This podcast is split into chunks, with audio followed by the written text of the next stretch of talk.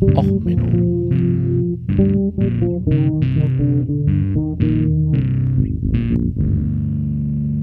Der inkompetente Podcast über Dinge aus Militär, Technik und Computer, die so richtig in die Hose gingen.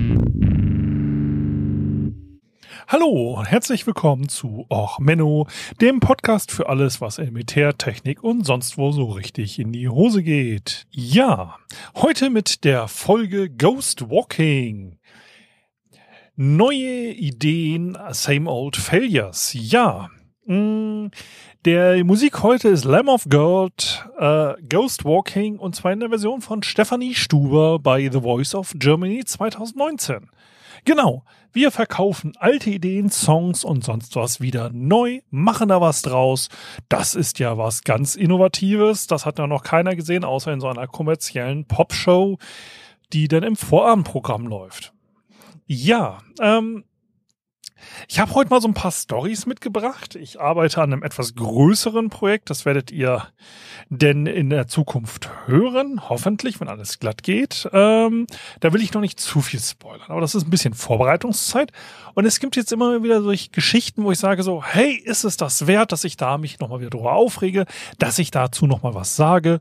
Und hier haben wir wieder einfach so ein paar Sammler, wo ich sage, hm, das wäre vielleicht eine eigene Story wert gewesen, aber auch nicht.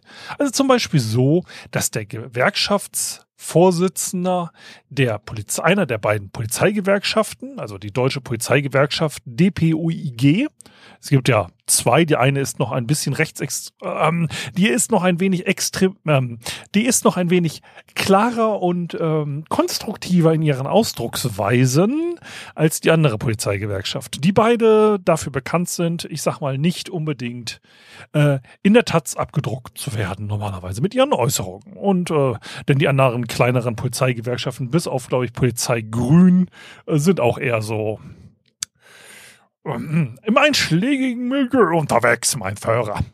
Ähm, naja, also ähm, da ist jetzt rausgekommen, dass der äh, Gewerkschafter Bodo Pfalzgraf, der immer total gegen die äh, Einführung äh, von Polizeikennzeichen und so war, der hat äh, die Mitgliedsnummer 11. Und zwar in einem ja, Bildungswerk zwar des Vereins Hoffmann von Fallers Lebensbildungswerk, das sich ähm, als Tarnorganisation für Veranstaltungen von Rechtsextremen und Neosozial äh, im ähm, Verfassungsschutzbericht auftaucht.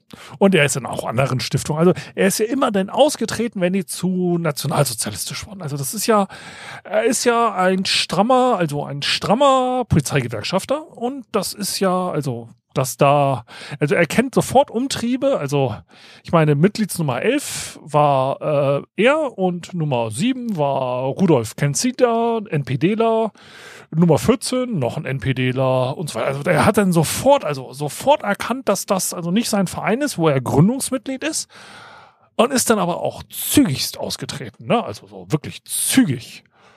Und ähm, ja, ähm, er ploppt immer wieder mal mit rechter Vergangenheit auf. Das ist aber also auch, ähm, aber immer, also äh, wirklich, das ist jetzt aber auch nur so ein Einzelfall. Ne? Also da mache ich ja so eine ganze Story draus machen, dass wieder ein rechter Polizeigewerkschaft, also nee, äh, also bedauerliche Einzelfälle. Ne? Also da eine Studie zu machen, dass irgendwie Polizei und rechte Umtriebe und so, nee, das, nee, und dann kann man sich überlegen, okay, was könnte man denn machen? Also, man könnte ja jetzt was über die Bundeswehr machen. Also, Bundeswehr, rechte Umtriebe, das kommt da ja nicht vor. Könnte man ja was machen, dass wir zum Beispiel der Ukraine so richtig jetzt helfen. Ne? So, nachdem wir jetzt ja 5000 Helme geschickt haben, hat ja die Ukraine gesagt, ja, 5000 Helme, das ist schon, das sind Helme, das ist schon nicht schlecht. Wir haben zwar auch noch nach Schutzwesten gefordert, aber da wissen wir ja, kriegt ja selber auch nicht genug zusammen. Ähm, wie wär's mit Panzerabwehrraketen? So, Panzer, wissen wir, ihr Deutschen habt ja nicht so viele. Wie wär's mit Panzerabwehrraketen? Ähm, und da haben sie gesagt so, hm, hallo Deutschland, 12.000 ähm, Panzerabwehrraketen wäre doch gut. So, die Russen, die haben da jetzt genug an unserer Grenze aufgefahren. Da könnte man jetzt mit Panzerabwehrraketen so richtig gutes Übungsschießen veranstalten. Ne, so. Man braucht ein paar mehr, als die Panzer haben. Man weiß ja nicht, ob man immer trifft. Das Problem ist, Deutschland hatte erst einen äh, Vertrag abgeschlossen äh, zum Liefern neuer Flugkörper. Das ist jetzt auch, kann man in der Wikipedia nachlesen. ILAS oder so ähnlich hieß das. Ich habe es jetzt vergessen zu verlinken. Aber egal. Das sind dann übrigens so 11.000 Flugkörper, die Deutschland bestellt hat. Das heißt, der Gesamtbestand an Panzerabwehrraketen oder Flugkörpern, je nachdem, wie man sie bezeichnen will, in Deutschland wird sich wahrscheinlich ein wenig äh, geringer ausfallen als das, was die Ukraine eigentlich gerne hätte. Jetzt gerade. Ist natürlich ein bisschen tragisch. Also, dass wir als Rüstungsexporteur Nummer eins, ach so, hm, ja, Rüstungsexporteur, nicht Importeur. Da war was. Da war was. Ja, auch eigentlich kein Thema, ne? Das ist, das ist eigentlich so kein Thema, dass man da so sich jetzt länger über das Heer lustig macht oder die Bundeswehr. Ich meine, diese das Bild, das jetzt im Stern ist, mit dieser Stöckchentarnung, der den, der Soldat mit dem Adventskranz auf dem Helm, also so ein paar abgerissene Ta äh, Tannenzweige, das ist schon wunderbar getarnt. Da könnte man jetzt sich auch mal mit den Panzerabwehrraketen auseinandersetzen. Also spannendes Thema an sich, weil die Raketen, die Deutschland eingeführt hat, die hat Israel eigentlich auch entwickelt. Und die hatten dann ein sehr interessantes äh, Kampffahrzeug entwickelt, das lange Zeit hoch geheim war, wo ich meine Folge drüber machen will über komische Panzer. Das war im Endeffekt, sah aus wie ein normaler Kampfpanzer, war aber ein Panzerabwehr-Raketenträger, der dann so als Raketenbatterie ein bisschen hinterhergefahren ist. Wenn gegnerische Panzer kamen, dann flogen ihnen die Panzerabwehrraketen um die Ohren. Ziemlich witziges Design, sehr coole Idee. Äh, komische Panzer stehen bei mir auf dem Zettel. Ähm, irgendwann mal, irgendwann mal.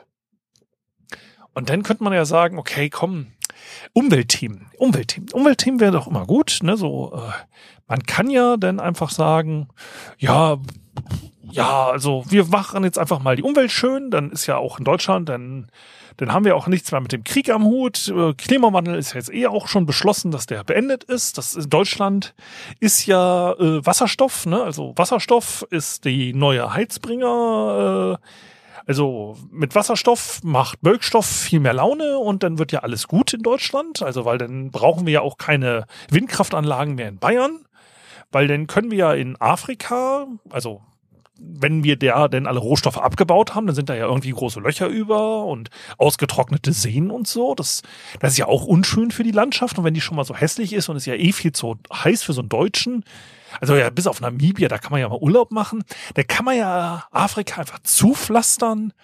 Also wenn es nach der FDP geht, mit einfach Solarzellen und ähm, Windkraftanlagen bestimmt auch. Oder die kann man ja hier bei uns im Norden hinstellen. Das stört ja die Bayern nicht. Und dann macht man aus den ganzen überschüssigen Strom, macht man Wasserstoff, weil hat den Vorteil, da muss man auch nicht in Bayern irgendwelche Hochspannungsleitungen bauen. Kleinen Tipp übrigens, äh, es wird seit Jahren also von der CDU und CSU die Ausbau äh, an Stromnetzen ähm, bisschen verhindert. Also das ist halt so das Problem, deswegen wir halt auch so Energiekrisen im Zweifelsfall mal kriegen werden. Einfach nicht, weil kein Strom da ist, sondern einfach, weil keiner eine bescheuerte Hochspannungsleitung bei sich im Garten haben will. Das ist ja schlecht für den Immobilienpreis. Ne? Also wer sowas besitzt wie so eine Immobilie. Na, auf jeden Fall könnte man ja jetzt Wasserstoff machen.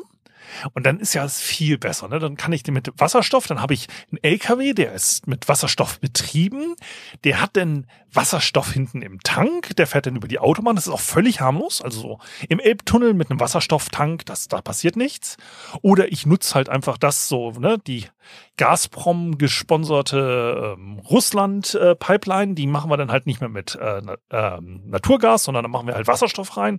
Oder wir reichern halt das Naturgas mit Wasserstoff zusätzlich an, um den Brennwert zu erhöhen. Und dann haben wir ja, wie gesagt, diesen tollen grünen Wasserstoff. Und den verteilen wir dann im ganzen Land und dann ist alle, alle Energieprobleme sind dann gelöst. Also, das ist ja immer so die Zukunft, die einem hier in Deutschland verkauft wird. Dummerweise hat jetzt jemand einen Studienauftrag gegeben. Also nicht nur irgendwo, sondern bei Fraunhofer Institut. Die Traton-Gruppe, ähm, die hat sich da hingesetzt und hat einfach mal veröffentlicht, ähm, wie könnte man denn ähm, jetzt das am besten machen mit den Antrieben in der Zukunft. Und das ist eine Studiengruppe, die hat sich so ein bisschen auch mit Daimler und so weiter. Das ist so eine ähm, Studiengruppe, die ähm, ja wie gesagt, sich damit beschäftigt, wie man Antriebe macht. Und die haben dann mal ausgerechnet, dass mit Wasserstoff ähm, nur 25 Prozent der eingesetzten Solar- oder Windkraftenergie ähm, im äh, bei den Rädern ankommen, also quasi zum Antreiben des LKWs verwendet werden. So, dabei haben sie gerechnet, okay, äh, 100% Sonnenenergie rein oder Windkraft. Dann haben wir 30% Verlust in der Elektrolyse. Dann müssen wir den ganzen Kram auch noch kühlen, vertreiben und sonst was. Also ich meine, Wasserstoff ist halt ein bisschen aufwendig, muss man ja verdichten und so, ne? So Bodenplatten und Wasserstoff muss halt in Deutschland verdichtet werden, so auf 300 Bar oder ähnliches. So, und dann muss ich das Ganze dann noch durch den, Komp also den Kompressor und so, da verliere ich 15 Prozent. Dann habe ich noch so 30 Prozent Fahrzeugverluste. Ne? So, weil äh, Wasserstoffzelle und so, da muss ich ja dann auch aus dem Wasserstoff erstmal wieder Strom machen und beim, mit dem Strom treibe ich dann den LKW an. Ich könnte natürlich auch den Wasserstoff direkt verbrennen, aber Wasserstoff und Verbrennungsmotoren funktionieren nicht so ganz gut. Wasserstoff ist halt ein sehr leichtes Gas. Und mit so einem leichten Gas ähm, Kolben und so anzutreiben, da hast du Probleme mit Dichtung und so. Das ist ingenieurstechnisch nicht so ganz nett. Und Wasserstoff und Sauerstoff gibt halt hinten Wasser raus. Das kann man gut in der Elektrolyse machen. Also bevor ich einen Wasserstoffmotor entwickle, würde ich auch immer sagen, okay, hier machst du eine Wasserstoffzelle hin, also Brennstoffzelle, wie man so schön sagt. Und dann haben wir halt hinten Wasser raus und kein großes Problem. So, und dann kommen wir halt auf einen Gesamtwirkungsgrad von 25 Prozent. Bei ähm, dem Solar angetrieben oder Elektroautos haben wir halt auch wieder 10% Verlust für den Transport auf der Leitung dann haben wir 5% Verlust im Lader und wir haben 10% Verlust im quasi Antrieb selber. Damit kommen wir auf einen Gesamtverlust von 25% und 75% kommen am Fahrzeug an.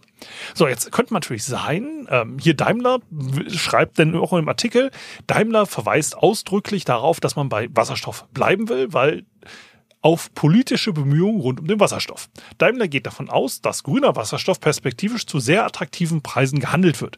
Weitere Gründe für den Einsatz von Wasserstoff seien zudem die Vorteile bei Kosten und technischen Machbarkeit der Infrastruktur sowie für Kunden größere Reichweite, Flexibilität und kürzere Tankzeiten. Äh, bei der Frage nach der Transportlösung äh, sei die Energieeffizient ein wichtiges, aber lange nicht hinreichendes Kriterium. Ähm, das Interessante ist ja, wie gesagt, Wasserstoff tanken dauert auch ein bisschen, weil man muss ja diesen blöden Wasserstoff immer wieder verdichten. Das heißt, wenn einer, wer sich mit Tauchern auskennt oder so, wenn man eine Flasche gefüllt hat, also einen Gasbehälter, dann ist das immer der Durchschnittsdruck beider Behälter. Durchschnittsdruck jetzt aber auch mit Volumen gerechnet. Das heißt, ähm, ich kann eine Tauchflasche zum Beispiel auf 200 Bar bringen. Bei Wasserstoff nimmt man, soweit ich weiß, meistens 300 Bar. So, jetzt muss ich aber das größere Volumen wieder auf ein höheres äh, auf einen höheren Druck bringen, damit dann halt wieder das Gas überfließt.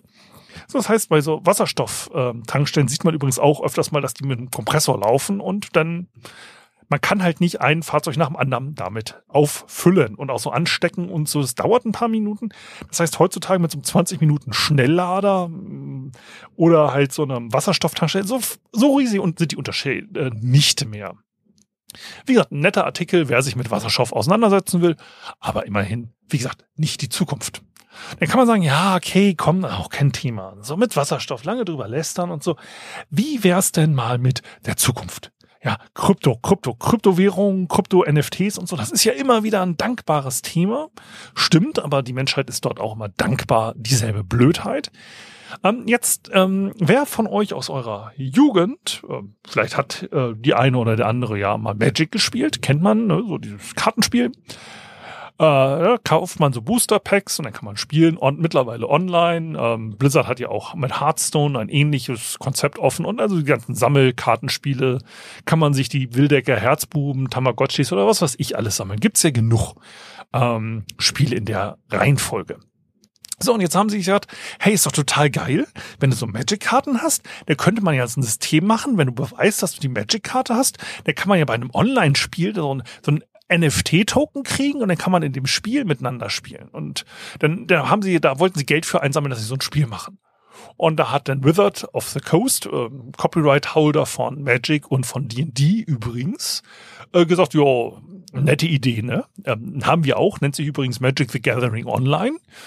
Und ähm, ein kleiner Hinweis, das ist copyright-technisch nicht so ganz erlaubt, was ihr da macht. Und die äh, NFT-Büros sind dann aus allen Wolken gefallen und haben gepostet, dass das ja, also so wie sie das denken, da funktioniert der Copyright und überhaupt, und da muss man ja gegen angehen. Ähm, kleinen Tipp, viel Spaß. Magic the Gathering und äh, Wizards of the Coast. Wizards of the Coast ist so ein Gigant auf dem Spielzeugmarkt. So ein kleiner, kleiner, kleiner Spieler. Ähm, der im Zweifelsfall euch ziemlich platt macht. Aber ich meine, die meisten äh, NFT-Geschichten sind ja eigentlich immer nur Scams und Abziehereien. Apropos Scams, ich habe jetzt gerade die Frau meines Lebens kennengelernt, also online.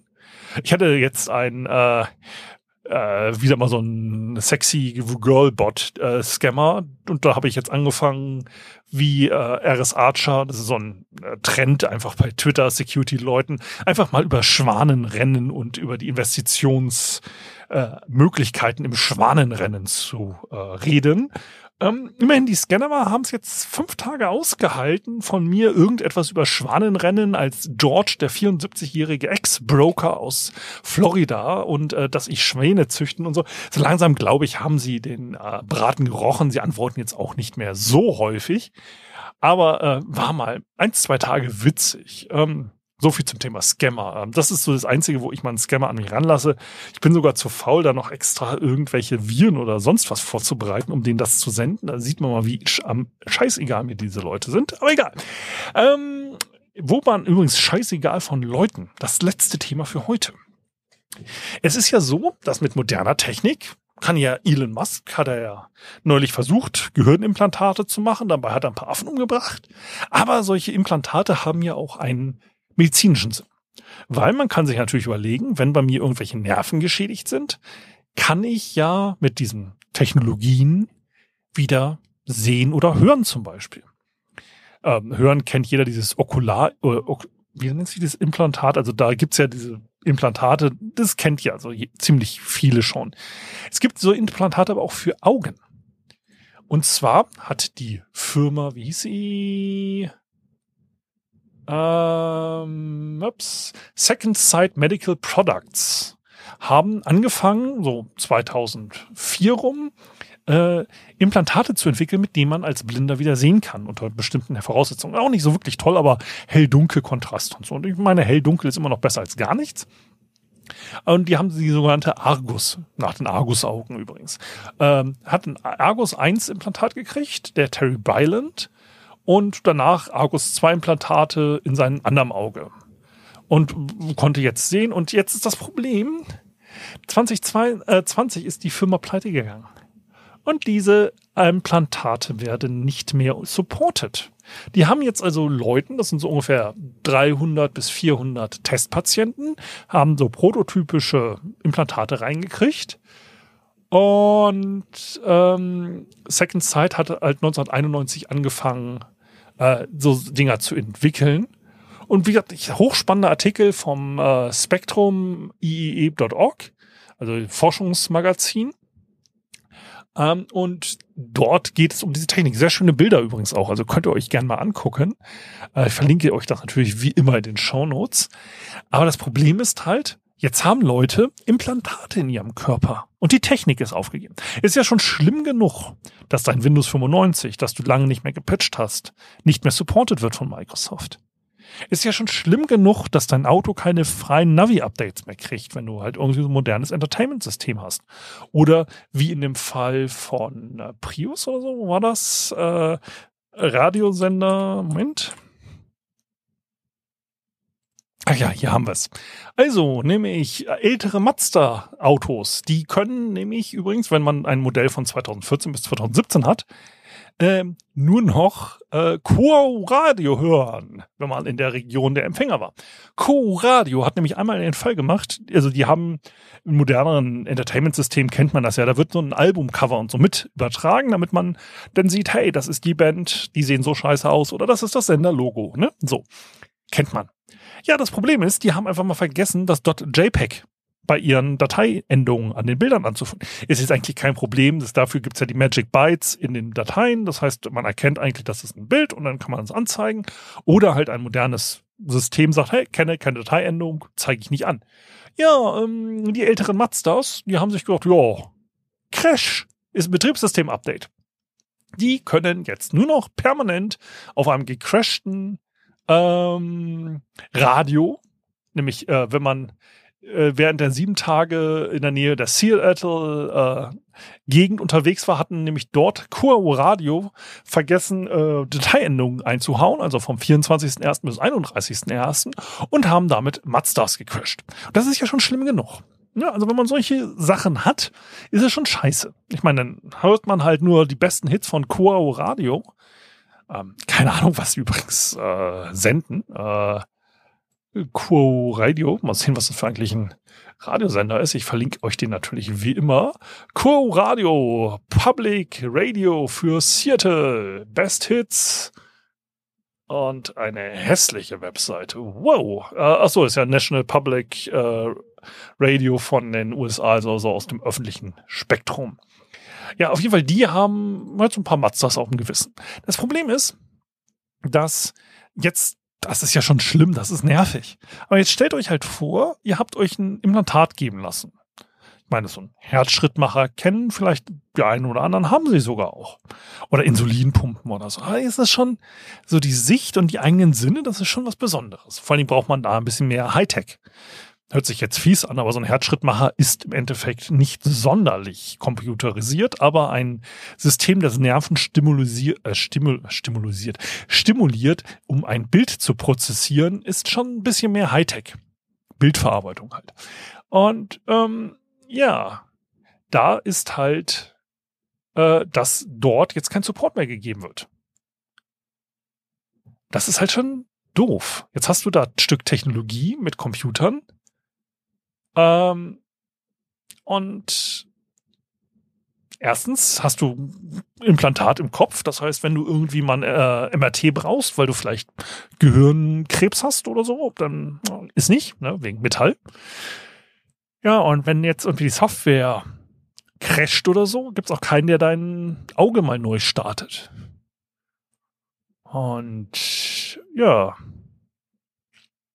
das ist halt schon eine traurige Geschichte. Und sie beschreiben jetzt halt hier die Geschichte eines Nutzers, der mehr oder weniger ähm, mitten im Tagesablauf einmal das Piepen gekriegt hat und dann war es nichts mehr. Dann gab es nichts mehr. Ähm, oh, und dann gibt es jetzt auch noch eine ähm, äh, ja, so eine Hacker-Szene, die versuchen jetzt halt diese Implantate wieder zu Laufe zu kriegen. Das Implantat selber ist nicht das größere Problem. Das Problem ist, sie haben halt so eine Gürteleinheit und so eine Art Brille. Die Brille hat eine Kamera drin und das leitet ein Kabel nach unten an die Gürteleinheit und dort ist dann halt ein Rechner drin, der die ganze Verarbeitung macht und der sendet ein Signal an dieses Gehirnimplant, äh, Augenimplantat, das dann mit der Brille wieder verbunden ist und damit man was im Auge sieht. So, jetzt versucht man halt das Ganze zu reverse engineeren, dass man halt diese Gürteleinheiten und so Open Source macht. Und das ist schon, ähm, ja, das ist schon krass, wenn man mal drüber nachdenkt. Da haben Leute als ähm, ja, Forschungspatienten sich zur Wahl gestellt oder haben zur Verfügung gestellt und jetzt haben die halt Technik im Schädel, Computer im Schädel, die nicht mehr funktionieren. Ähm, ja, spannende Story. Lest euch den Artikel mal durch. Ja, und dann hoffe ich mal, dass viele von euch äh, glücklich sind, äh, gesund sind und nicht auf einmal durch irgendwelche Medizintechnik, die kein Update mehr kriegt, Probleme kriegen. Schon irgendwie scary. Naja, also, bleibt gesund. Ähm, wenn euch die Folge gefallen hat, wie immer, lasst mir einen positiven Kommentar da. Ich freue mich über jeden Feedback. Ähm, wenn euch die Folge nicht gefallen hat, ja, dann schmeißt doch mal die den Feinden eure, äh, von euch über den Zaun, auf dass sie da mal ein Auge drauf werfen. Also, bis dann, bleibt gesund, alles Gute, ciao, ciao, euer Sven.